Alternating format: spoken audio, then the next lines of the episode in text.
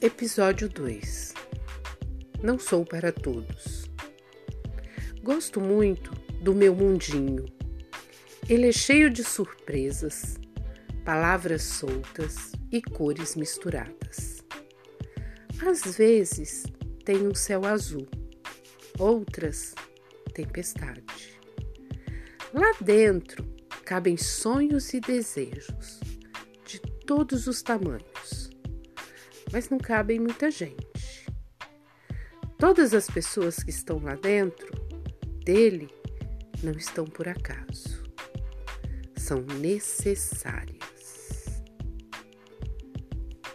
Este foi o episódio 2 do projeto Florescer, texto de Velo Freitas.